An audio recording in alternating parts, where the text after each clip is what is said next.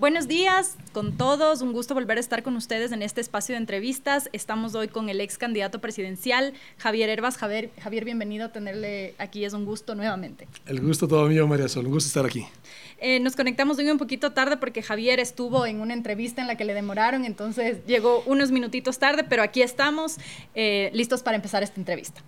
Em, quizá empecemos, Javier, por la evaluación que usted hace de su participación. Usted ya ha tenido como varias entrevistas después de eh, su participación en la primera vuelta, tuvo un 15.58% que para una primera participación, eh, incluso para quienes más pensaban que podía llegar usted lejos, fue sorpresivo. Eh, usted ha dicho que no del todo para usted. ¿Qué evaluación ha hecho usted personalmente y qué evaluación se ha hecho al interior del partido? Mira, hay sentimientos encontrados porque evidentemente el equipo, yo, todos trabajamos con el anhelo de llegar a segunda vuelta, pero también un sentimiento muy positivo y muy grato, y aunque suene contradictorio que te diga que lo que te voy a decir esto con humildad, pero un sentimiento de mucho orgullo de haber tenido un excelente equipo, pequeño, pero un excelente equipo que logramos mostrar al Ecuador pues, logramos mostrarle a todos los ecuatorianos que sí se puede hacer una política de ideas, de propuestas, no de toxicidad, no de confrontación y fundamentalmente una política que nos una a los ecuatorianos y que no siga siendo la política un escenario de división. Mm. Una de, de, los análisis que se, eh, de los análisis que se hace, tanto de su participación como la de Yacu Pérez, es que se salieron un poco eh, de esta confrontación permanente o de esta narrativa permanente correísmo versus anticorreísmo. Sin embargo, en esta segunda vuelta les vuelven un poco a plantear en esa escena y les acorralan un poco desde la propia opinión pública, tanto a usted como a Pérez, para que planteen una postura de cara a esta segunda vuelta que sí implica de nuevo esta discusión correísmo versus anticorreísmo. Eh, ¿Cómo ve usted esa evaluación? El hecho de regresar a tener que tener ese discurso no es como perder lo ganado en la primera vuelta. Bueno, en primer lugar, yo sí estoy haciendo una invitación y dejando un mensaje, que es que los ecuatorianos salgamos de este diálogo si estás a favor o en contra del apellido de un expolítico, de, de un político, de un expresidente. Porque, mira, por más de que haya sido expresidente, no nos define como sociedad el que tú estés a favor o en contra de él. Yo, de hecho, yo di un paso de no retorno en la política, porque estaré toda mi vida involucrado en la política ecuatoriana, em, justamente como una ¿qué te puedo decir? Un anhelo de que no sigamos en esos 14 años que ya hemos vivido, porque 10 años fueron de manera directa y 4 años porque nos dejaron el gobierno actual. Te digo esto porque eso no nos define como sociedad. Eh, ahora también, mira, yo, yo aspiro a liderar una manera diferente de hacer política en el Ecuador, una política, te decía, de ideas, de propuestas y también una política transparente. En función de esa transparencia, he decidido abiertamente eh, comentar cómo yo hago mi reflexión y cómo voy a votar el 11 de abril. Y aquí con algunos antecedentes, si me permites, quisiera darte algo de contexto. Por una parte, yo ya me afilié a la Izquierda Democrática el sábado antepasado, entonces tengo que ser orgánico, por supuesto, por las decisiones del, del, partido. Y hace un poco más de dos semanas el Consejo Ejecutivo Nacional, en una reunión, decidió no apoyar a ninguno de los dos candidatos, pero sí dejar en libertad para que la militancia, en función de su razonamiento propio, eh, convicción personal, pueda decidir por quién votar. Y en tal sentido, yo lo que hecho también es una invitación que no renunciemos a un derecho. El voto es un derecho que tenemos los ciudadanos que vivimos en democracia y votar nulo, votar blanco es que tú renuncies a un derecho. Eh, en tal sentido, yo, en mi razonamiento particular, personal, cierro esa posibilidad. Luego tienes dos candidatos y esto yo lo hablé y lo dije públicamente después de ver el debate un formato que no permitió que los candidatos profundicen con, o traigan nuevas propuestas, pero sin embargo sí una confrontación y, una división y un discurso de ataque principalmente de parte de un, candidato, que me hizo recordar lo que los ecuatorianos hemos vivido 14 años, porque aquí no es un análisis subjetivo, no es una interpretación, es una experiencia y una vivencia directa de todos los ecuatorianos, que ya lo hemos vivido 10 años, como te decía, directamente, 4 años de manera indirecta, y que yo sí quisiera que nuestro país no regrese a eso.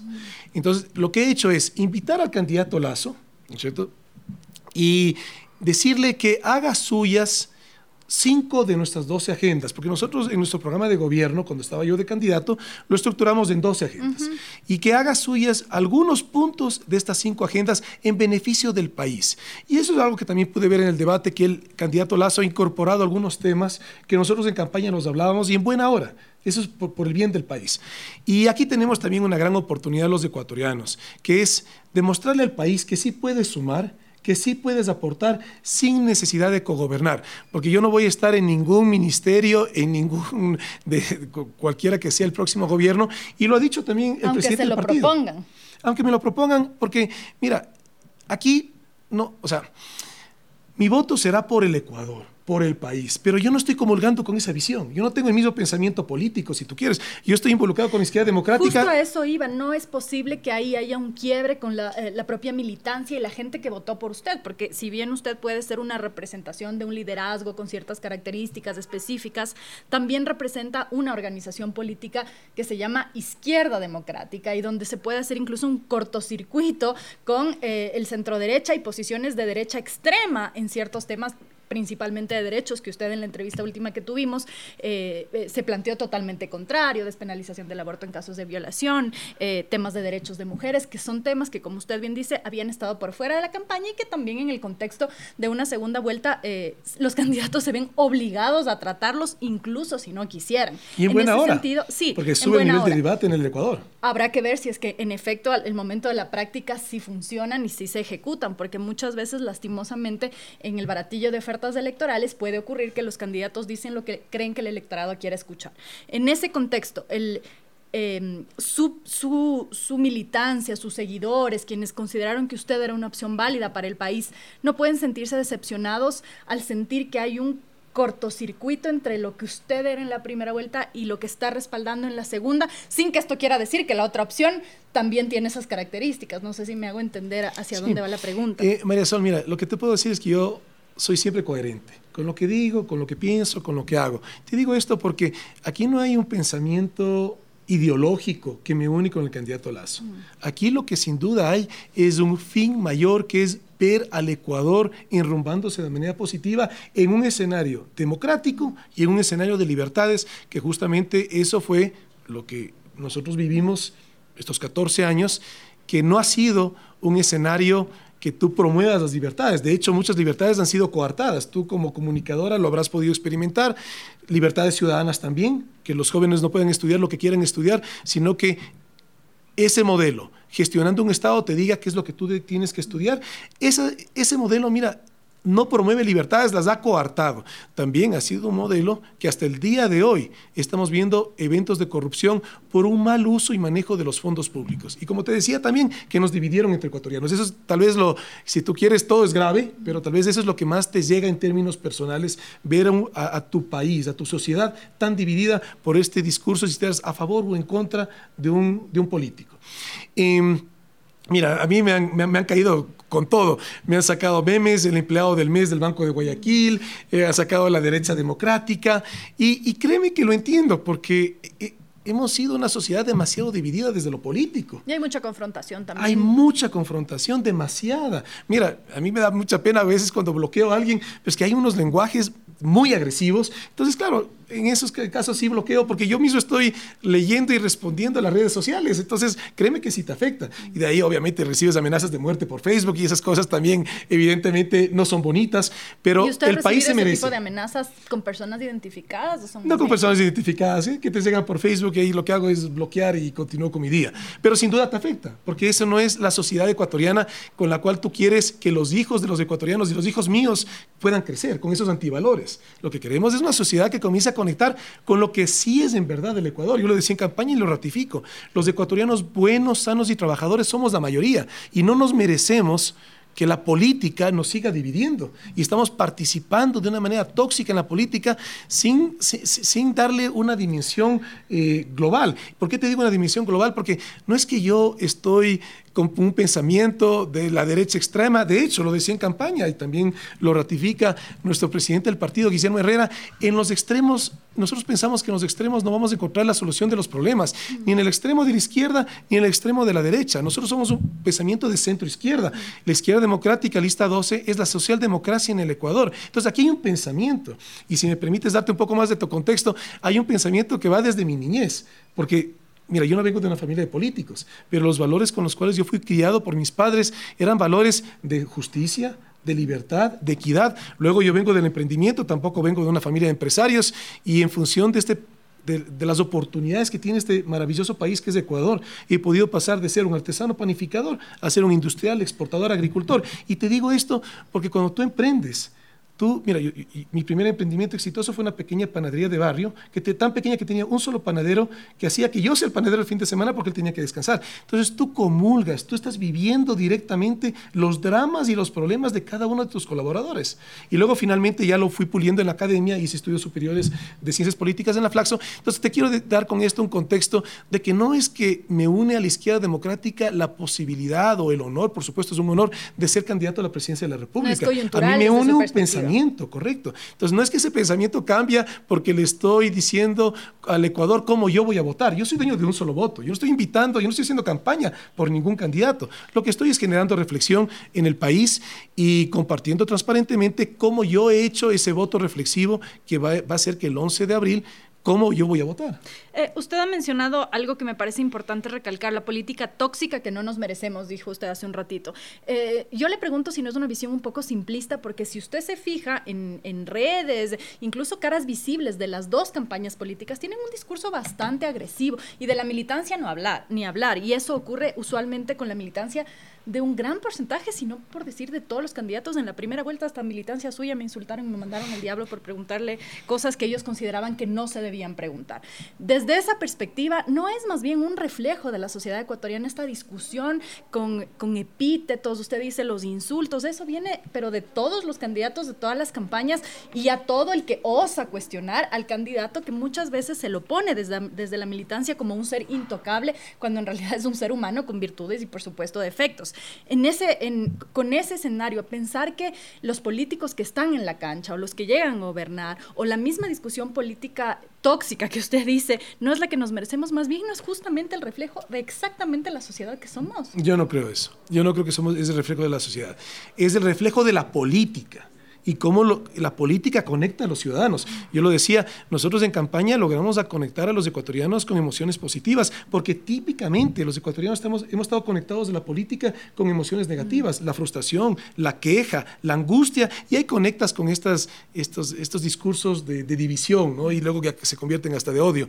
Pero, pero eso no es la sociedad ecuatoriana, sino que la política hace que el ciudadano se conecte de esa manera, y así también la política tiene la oportunidad de revertir eso, de que la política conecte de manera con emociones positivas. Eso, mira, eso pasó con los jóvenes, es lo que nosotros hicimos en campaña, mostrarle al Ecuador que sí se puede hacer una política diferente y lograr que los jóvenes, que eran los más apáticos hacia la política, los que estaban más decepcionados, es más, en los primeros espacios nosotros desarrollamos algunos espacios.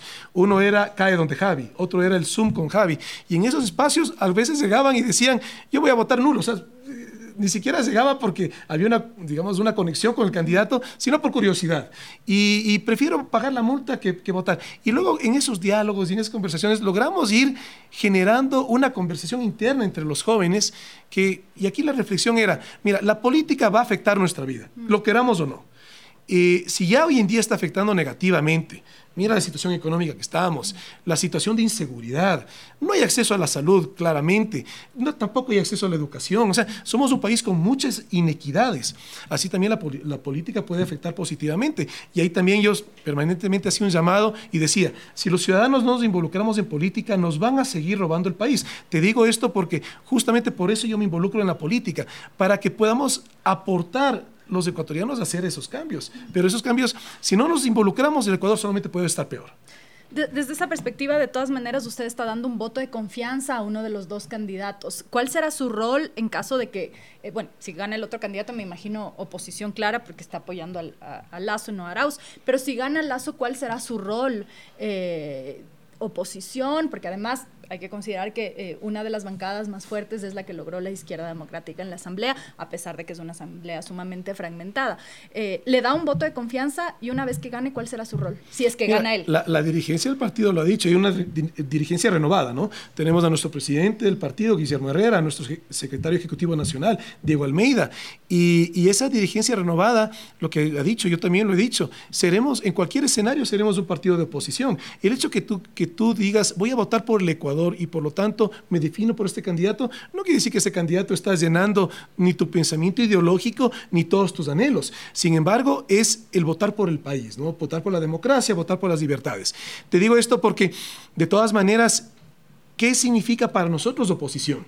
No la que hemos visto típicamente en el Ecuador, que ha sido una posición visceral, que si viene del Ejecutivo automáticamente lo vetamos. No, la oposición es una posición propositiva, una, una oposición que proponga al país, que aporte al país. Y aquí tenemos una gran oportunidad, todos los ecuatorianos, lo he dicho varias veces, que es mostrarle al país que sí puedes sumar, que sí puedes gobernar, eh, eh, sumar y aportar sin necesidad de cogobernar. Nosotros no estamos buscando cogobernar. Entonces, seremos oposición desde la Asamblea fiscalizando las acciones del Ejecutivo. Sea quien sea. El presidente. Sea quien sea el, presidente, correcto. Seremos oposición desde la Asamblea en términos de cuestionar proyectos de ley si es que van en contra de los ciudadanos ecuatorianos y, aportar y, votar a favor lo ha dicho también el presidente del partido, nosotros le, daremos gobernabilidad al próximo gobierno. O sea, los 18 asambleístas que tenemos en el Parlamento ecuatoriano estarán siempre gestionando a favor de los ciudadanos ecuatorianos y cualquier proyecto de ley que vaya en ese sentido por supuesto, darle gobernabilidad al próximo gobierno. usted habla de votar por la democracia, dicho usted, entre comillas. ¿Cree que el otro escenario, el escenario de un posible gobierno de Andrés Arauz sea antidemocrático? Porque otra de las eh, narrativas de esta campaña ha sido, si es que en, esta vuelta votas por Guillermo Lazo, quizá en una siguiente vuelta verás a Herbas y a Freire, es el que he visto como que les ponen en una eventual eh, elección próxima. Si es que votas por Arauz, en cambio serán 50 años de correísmo. ¿Usted cree que eso es así? Mira, yo no quisiera hacer juicios de valor en relación al futuro. Lo que sí te puedo decir es qué es lo que hemos vivido los ecuatorianos y qué es lo que representa ese modelo. Ese modelo claramente, ¿qué nos mostró en esos, en estos 14 años, 10 años de manera directa?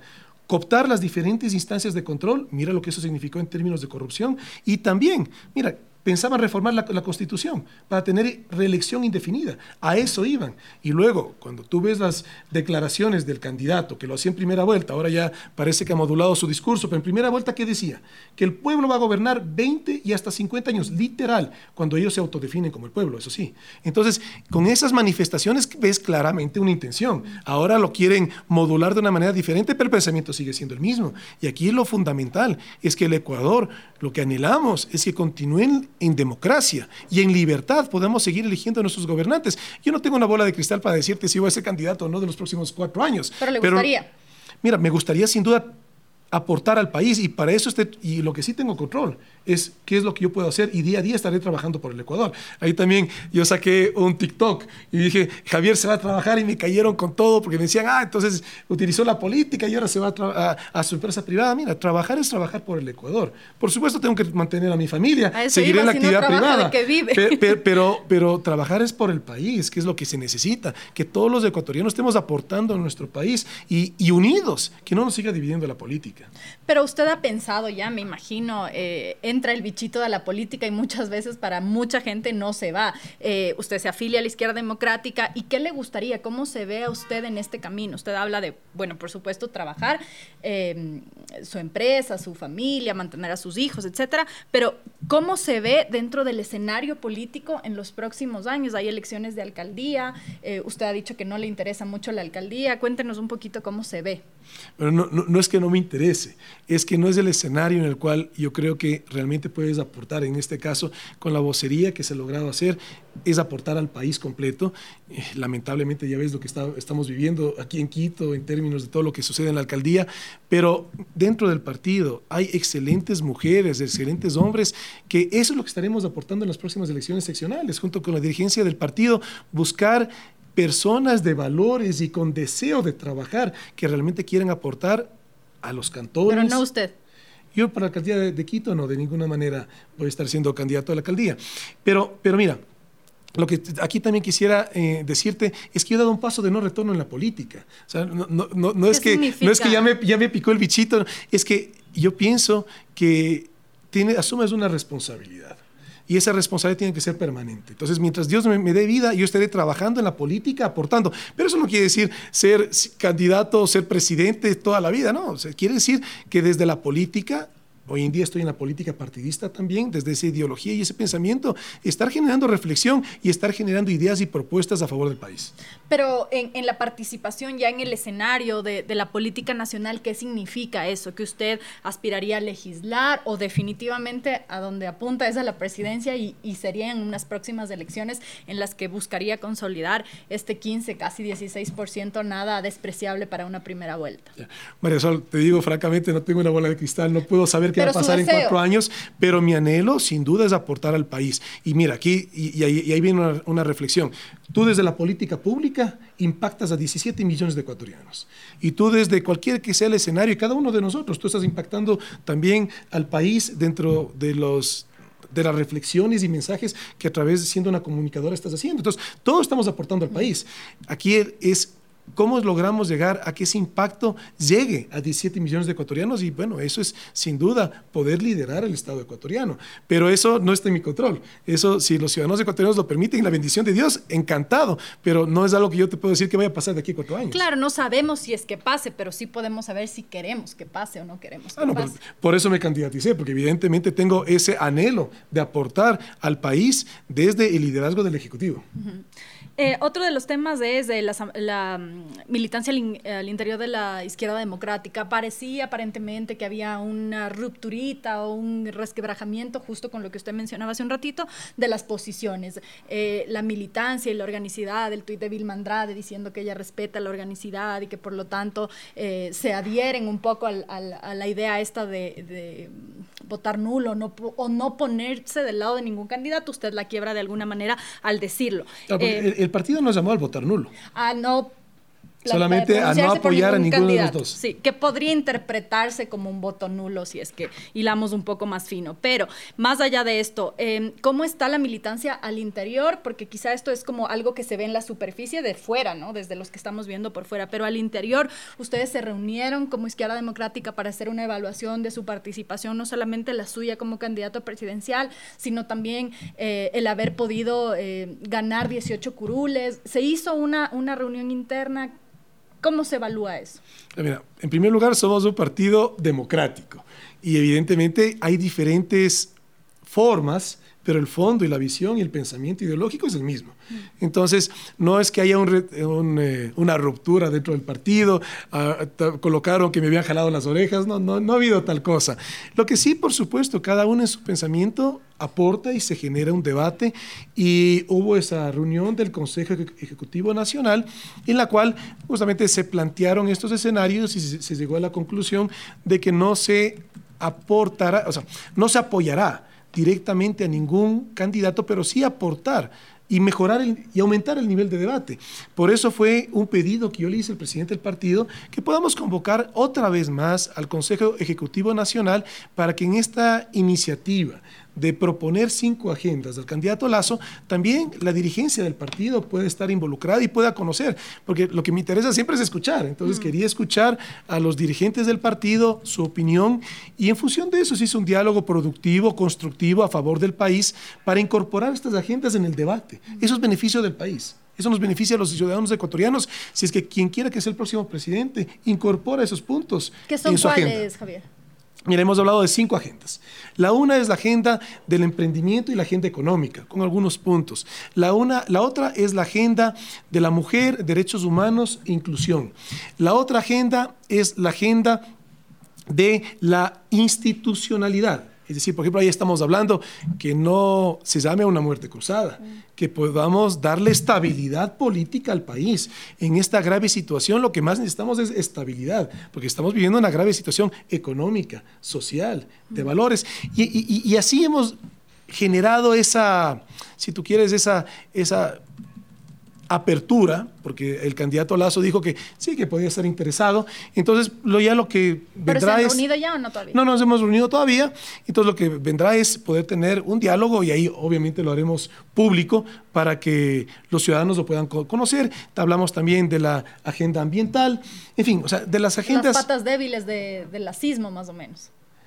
O sea, porque no son las que han estado en la, eh, al menos en, en, los mensajes principales de la campaña de Guillermo Lazo, ni en esta ni en las anteriores elecciones. Bueno, lo que necesita el país. hablamos también, la quinta agenda también era la agenda social, ahí hablábamos de salud, hablábamos de educación. Entonces, son puntos que necesita el país, que más allá de cuál sea la ideología de cada candidato, son, son acciones concretas que el país tiene que entrar eso en la opinión pública y entrar en la política pública. Pero también depende de la ideología de, un candidato. Y ahorita me centro en Guillermo Lazo porque usted ha dado el apoyo en Guillermo Lazo. Aclaro eso porque si no me van a decir que estoy apoyando al otro candidato, no es así. Pero, pero eh, algo que quisiera clarificarte, no es que yo estoy haciendo campaña por sí, el candidato sí, comprendo. Y, Lo único que usted ha dicho es que va a darle su voto porque en el escenario de la segunda vuelta le parece que es la mejor opción. Claro, pero el mensaje al candidato Lazo es que nos dé el 11 de abril la oportunidad a los ecuatorianos a salir a votar por convicción, por el Ecuador que queremos construir y no por resignación. ¿Y usted va a votar por convicción o ahorita por resignación? Eso es lo que yo aspiro. Eso está en manos del candidato Lazo que incorpore estas agendas para que nos dé esa convicción de que hay esa visión de país y que no sea el votar por resignación. Pero estamos esperando, o sea, más bien, usted está esperando para ver si vota por convicción porque de momento más está votando por resignación. O sea, e, e, esos son, digamos, diferentes diálogos, pero al final del día es la oportunidad que tenemos los ecuatorianos de poder insistir en este caso al candidato Lazo, que nos dé la oportunidad de votar por convicción. Eh, dos últimos temas ya para cerrar. Eh, el uno es sobre lo que ocurrió en la segunda vuelta, ¿no? ¿Cuál, cuál es su visión? Usted terminó, estaba en cuarto lugar y, no se esperaba que esto suceda y tampoco se esperaba que sea tan cercana la diferencia entre eh, em, Guillermo Lazo y Yacu Pérez. ¿Cuál fue su lectura al ver el Consejo Nacional Electoral? ¿Usted sí tuvo la confianza? Porque ahí vimos otros candidatos que empezaron a decir, bueno, si es que el uno dice que no han contado bien los votos, tal vez los míos tampoco se contaron. ¿Cómo fue su sensación con respecto a, su conteo? ¿Usted sí tuvo total confianza en el Consejo Nacional Electoral? Eh, eh ¿cómo, cómo, leyó este escenario de lo que pasó con la participación de Pérez y del, eh, de quizá el apresurado, eh, las apresuradas declaraciones del Consejo Nacional a decir quién iba a segunda vuelta? ¿Cómo lo leyó? Bueno, primero decirte que los políticos, los actores políticos. Yo soy un actor político, siempre más un actor ciudadano que político, pero tenemos que ser muy responsables y te digo esto porque hay que proteger siempre la democracia. Salir con esos diálogos de decir hay fraude porque se me ocurre, mira, eso es afectar la democracia, afectar la institucionalidad. Entonces hay que ser muy responsables en ese, en ese punto. Yo lo que salí fue al día siguiente de que ya habían, no había resultados oficiales y ahí sí, mira, con las palabras concretas, con una, un manejo irresponsable y también mediocre del Consejo Nacional Electoral se generó una especie de rencilla entre dos electorados, el, electorado del candidato Lazo y el electorado del, candidato Yacu Pérez. Entonces, 15 días que no te daban resultados oficiales, créeme que sí como ciudadano te da una frustración gigante y, eso no nos merecemos los ecuatorianos. Pero así también, como una institución, como es el CNE, no estuvo al nivel de los ecuatorianos, tampoco esa institución nos define. No por la mediocridad e irresponsabilidad del CNE, vamos los ecuatorianos a entrar en ese diálogo de que, ah, entonces hay fraude porque hay que cuidar la democracia. Esos, esos diálogos no ¿Usted aportan. nunca tuvo esa sensación de fraude? Mira, te, digo, no, eh, una, una interpretación de esas es afectar la democracia y eso jamás me verás a mí estar entrando en cuestionamientos que de alguna manera debiliten lo que la, democracia tiene que representar para todos los ecuatorianos. Pero lo que sí también aquí tenemos que, o sea, te, iba a decir, eh, al, día lunes, me parece, o sea, el lunes después de elecciones, yo salí con un mensaje diciendo, invitando al candidato Lazo y al candidato Arauz, eh, al candidato Lazo y al candidato Pérez, que quien quiera que sea ratificado que entró en la segunda vuelta, que pueda buscarse una armonía, una, una unión en favor del país. Mm. Lamentablemente pasaron 15 días y ese mensaje ya no tuvo eh, repercusión o cabida, porque 15 días después ya había rencillas entre electorados y ahorita lo que he hecho es justamente más bien al candidato que entró en segunda vuelta, al candidato Lazo, invitarle a que incorpore esas agendas. De todas maneras, desde su perspectiva, sí había confianza finalmente en la decisión del Consejo Nacional Electoral, incluso si es que,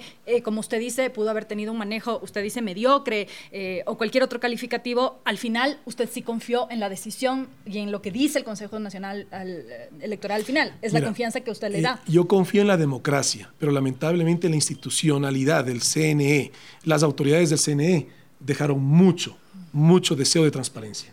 Con esto termino. Eh, los votos, a pesar de que fueron bastante, eh, fue un porcentaje muy considerable, no le alcanzó. ¿Qué autocrítica hace usted personalmente de qué fue lo que faltó para poder llegar a esa segunda vuelta en la que usted me juró y me rejuró que llegaba? Mira, a ver, faltó tiempo, sin duda. La campaña oficial comenzó el 31 de diciembre y las elecciones 7 de febrero, así es un tema estructural de cómo tenemos el Código de la Democracia, que lo dejó haciendo el anterior gobierno. Eh, en mi caso, digamos, se me involucro como candidato el 23 de agosto, pero evidentemente más allá de mi familia, mis amigos, yo estoy en el sector privado, mis colaboradores, proveedores y clientes, más allá de eso, 17 millones de ecuatorianos no me conocían. Entonces, muy difícil también darse a conocer una campaña extremadamente austera en recursos económicos. ¿Cuánto costó? ¿Cuánto costó la campaña? ¿Cuánto? La de Javier, la de Javier Herbas. nos, nos, gastamos. Mira, eso es público. Más bien te invito a que lo revises en, la declaración del CNE. No te quiero decir una, no quiero, una cifra. No lo que sí te puedo decir es que fue una campaña que muchas puertas se tocaron y todas las puertas te cerraban. Entonces sí te puedo decir que eh, muy poquitos amigos cercanos que colocaban, pero antes estoy hablando de, millones. O sea, cuando te dicen, la, campaña de nosotros, te digo con certeza, costó menos de 200 mil dólares. Campaña presidencial. La suya específica. Sí, sí, te digo. Eh, no creo que otras campañas hayan tenido ese nivel de presupuesto. Em, también un equipo, por también relacionándolo con el presupuesto, un equipo muy pequeño, pero muy comprometido. Entonces, claro, todas esas limitaciones, el partido Elección Democrática no ha sido gobierno mucho tiempo, por lo tanto, evidentemente no había una estructura tan fuerte como, como un partido que sí ha estado en el gobierno y que tenga, digamos, mucha presencia a través de eh, autoridades seccionales, pero lo que también te puedo decir, esto, esto era lo negativo, pero ahora quiero hablarte de lo positivo, una militancia maravillosa mujeres y hombres, pero comprometidos de corazón y de pensamiento con esa ideología. Entonces lo que se hizo fue un despertar de la militancia, pero la militancia estaba ahí, o sea, gente súper comprometida. Entonces hicimos una campaña que con todos estos aspectos que yo te digo, cuesta arriba y sin embargo con mucho compromiso, con mucha pasión. Y claro, me hubiera encantado recorrer todos los cantones del país, no lo pude hacer. Me di la vuelta a la República, sí, estuve en las diferentes provincias, pero eh, que visite una provincia no quiere decir que haya visitado todos los cantones de esa provincia. Entonces, claro, es, el tiempo fue una dificultad. Yo me movilizaba únicamente en carro, entonces, claro, no, no, no es que cogías un avión y llegabas de una provincia a otra, sino que, mira, yo llegaba, te doy un ejemplo, llegaba a Loja, creo que llegamos a las dos y media de la mañana, recién al hotel, para luego luego a las seis en punto, tener, a las seis y media eh, teníamos una entrevista presencial. Entonces, claro, ese, ese, ese trajín hacía que no puedas hacer tanto en los días que estabas de campaña, porque mucho lo perdías en movilizarte de un lugar a otro, por tierra. Entonces, claro, con toda esa adversidad, logramos de todas maneras un despertar en los ciudadanos y en la militancia, y ahí sí te digo, muy agradecido con todos los ecuatorianos.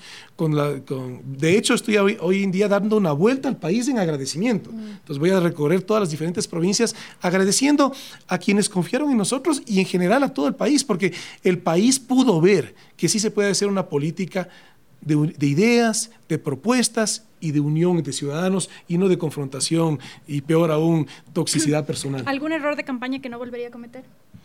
Mira, eh, a ver, no hubo el tiempo, por ejemplo, para estar haciendo una agenda en los ríos. Estuve, pasé por ahí, pero no, no una agenda como la queríamos hacer. Y Mira, siempre habrá algo que tú digas, esto pudo haberlo hecho mejor, pero mientras tú lo hagas con pasión, como lo hicimos nosotros, creo que lo hicimos bien. ¿Pero qué pudo haberse hecho mejor, específicamente? con, esa pregunta, María Sol, es, es, como que tú me preguntes, oye, ¿cómo puedes educar mejor a tus hijos? Mira, o sea, son cosas que tú no puedes... Pero no se evalúa posteriormente, quiero decir. Porque hay algunos candidatos que dicen, siempre sí, nos lo puedes hacer mejor, sin duda. Y seguramente muchos, sobre todo consultores de comunicación, consultores políticos, me dirán, oye, esto podías haber hecho mejor, y seguramente que sí. Pero mientras tú lo hagas con compasión, tengo el ejemplo de los hijos. Oye, mientras tú eduques a tus hijos con amor, puedes cometer muchos errores, pero si lo haces con amor, pues estás está bien. Lo mismo en la campaña, mientras lo hayamos hecho con pasión y con total compromiso, muchas cosas habrán faltado, muchas cosas se podían haber hecho mejor, pero créeme que no, no hay un sentimiento de arrepentirse de que esto lo hicimos mal. Eso sí no hay. Lo que sí seguramente muchas personas nos podrán aportar con ideas y bienvenido que lo hagan y que me, lo dejen saber a través de las redes sociales qué sugieren que se pudo haber hecho mejor. Me encantaría conocerlo. Muchísimas gracias, Javier. Muchas gracias por eh, haber regresado acá. Espero eh, en los próximos meses volver a conversar con, usted y que me siga contando cómo sigue construyendo eh, su futuro político. esta fue la entrevista con Javier Herbas, del candidato presidencial o ex candidato presidencial de la izquierda democrática y actor político del país. Les esperamos mañana con las siguientes entrevistas a las ocho y media de la mañana.